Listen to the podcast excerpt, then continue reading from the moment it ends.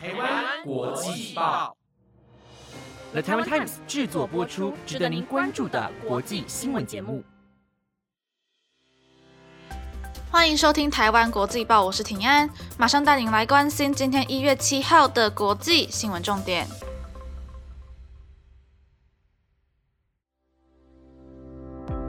各位听众朋友们，大家晚安。距离正式进入二零二二年已经过了整整七天，不知道大家都过得怎么样呢？不过最近台湾的疫情好像又要变严重了，只希望大家都可以平平安安，也希望台湾可以顺利的度过难关。而在今天，地球上也发生了不少的大事哦。除了美国孟山都公司的机密被偷窃之外，还有拜登公开谴责川普必须对国会暴动负责。而 Google 地图居然立了大功，让警方成功抓到逃亡二十年的黑手党嫌犯。如果想要了解更多的国际新闻焦点，就请各位一定要收听到最后哦。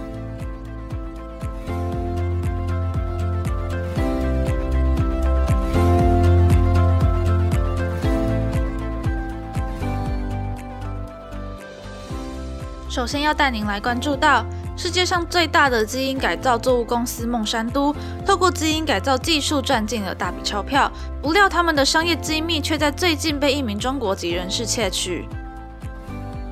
美国司法部在昨天发布的新闻稿里头提到。名四十四岁的中国公民向海涛窃取了孟山都的商业机密，并转存到记忆卡当中，试图带进中国，目的是让中国政府获得好处。而向海涛也已经认罪，即将对这样的违法行为负起责任。孟山都和他的子公司气候公司开发了一个平台，让农民透过平台收集各种有关农田的数据，并透过功能来改善农业生产力。而其中的关键是营养素优化器。公司认为当中的专有预测算法是商业机密，也是非常具有价值的知识产权。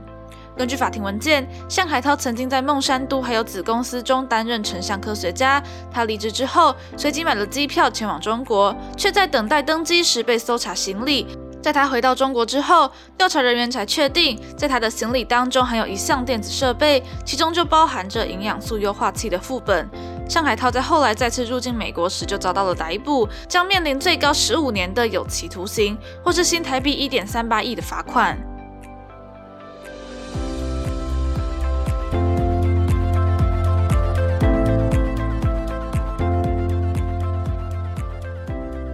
接着要带您来关注到。一年前，川普的支持者曾经闯入国会大厦，试图中断拜登当选的认证程序。而经过了一年，拜登在国会大厦的雕像厅向川普追究责任。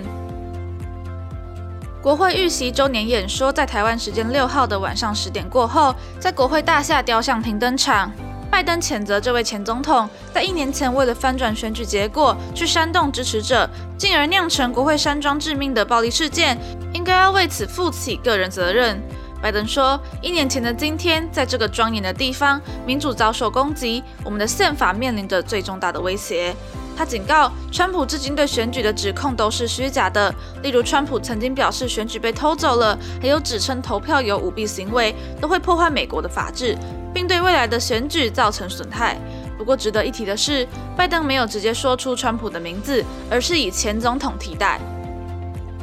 而直到现在还是不肯承认落选的川普，原本也要在自己位于佛罗里达的家中召开记者会和拜登打对台，他却临时宣布取消。不过，还是持续坚持着自己的主张。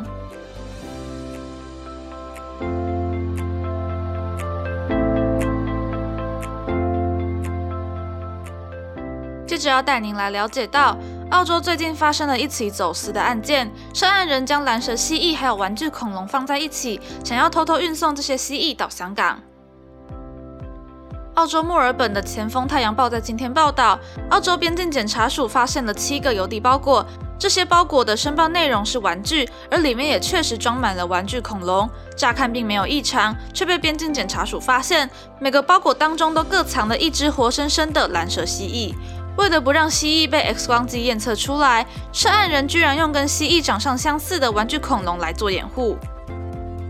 他们救出这七只蓝蛇蜥蜴之后，澳洲联邦农业水利及环境部、澳洲边境检查署、维多利亚州警方以及维多利亚州土地水利及规划厅随即联手采取行动，突击搜查并抓到该名涉案人。这名二十六岁的男子立即被拘捕，还有起诉，不过现在已经获准保释。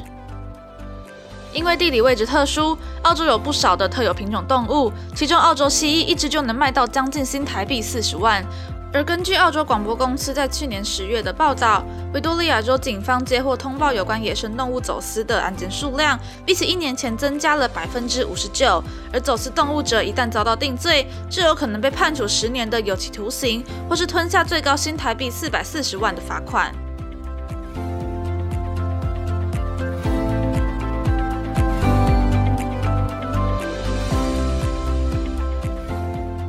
接着要带您来关心到。一名逃亡了将近二十年的通缉犯，在最近终于被抓到，而警方成功逮人，竟然是因为人人手机里都有的 Google 地图。这名通缉犯名叫贾米诺，他除了是西西里岛黑手党成员之外，更曾经犯下谋杀案，被判了无期徒刑，却在2002年从罗马瑞比比亚监狱逃出，现年61岁。根据路透社等媒体的报道，在近两年持续追查之后，警方发现贾米诺现在位于贾拉巴加，也就是西班牙首都马德里附近的一个城镇，并且正在使用假名在当地生活。锁定目标地点之后，当局使用 Google 地图的街景功能展开深入调查，意外在某张街景照片当中发现水果店前站着一名神似贾米诺的男子。于是他们透过这个线索追查，顺利逮捕贾米诺。根据英国媒体《每日邮报》的报道，当贾米诺落网时，他很不解警方是怎么找到他的。他还表示自己在过去十年甚至都没有打电话给家人，对于警方能找上门感到非常的讶异。意大利反黑手党调查局副局长阿提耶罗说，贾米诺目前被拘押在西班牙，而意大利反黑手党调查局希望能在今年二月底把他带回意大利。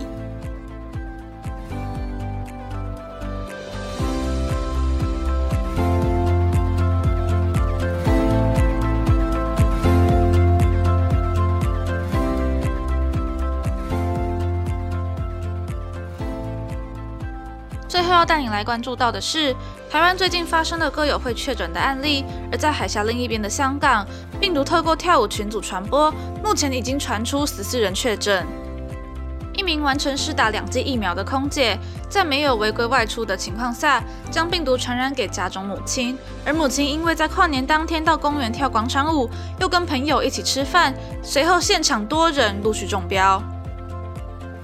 而这次的传播链更延烧到了香港的高官。由于这名空姐的母亲传染给了朋友，她的朋友又传染给自己的女儿，而这位女儿正好出席了香港区全国人大洪为民的生日聚会，因此聚会中不少高官都暴露在了风险之中。香港特首林郑月娥六号召开了记者会，证实香港民政事务局长徐英伟遭到了隔离检疫，也表示会对聚会中没有遵守防疫规定的官员采取行动。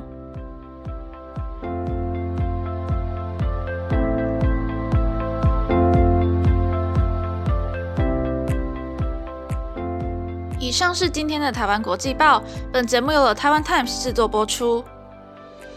感谢各位听众的收听，希望你们能喜欢今天的新闻内容。现在要来解答听众们的问题啦。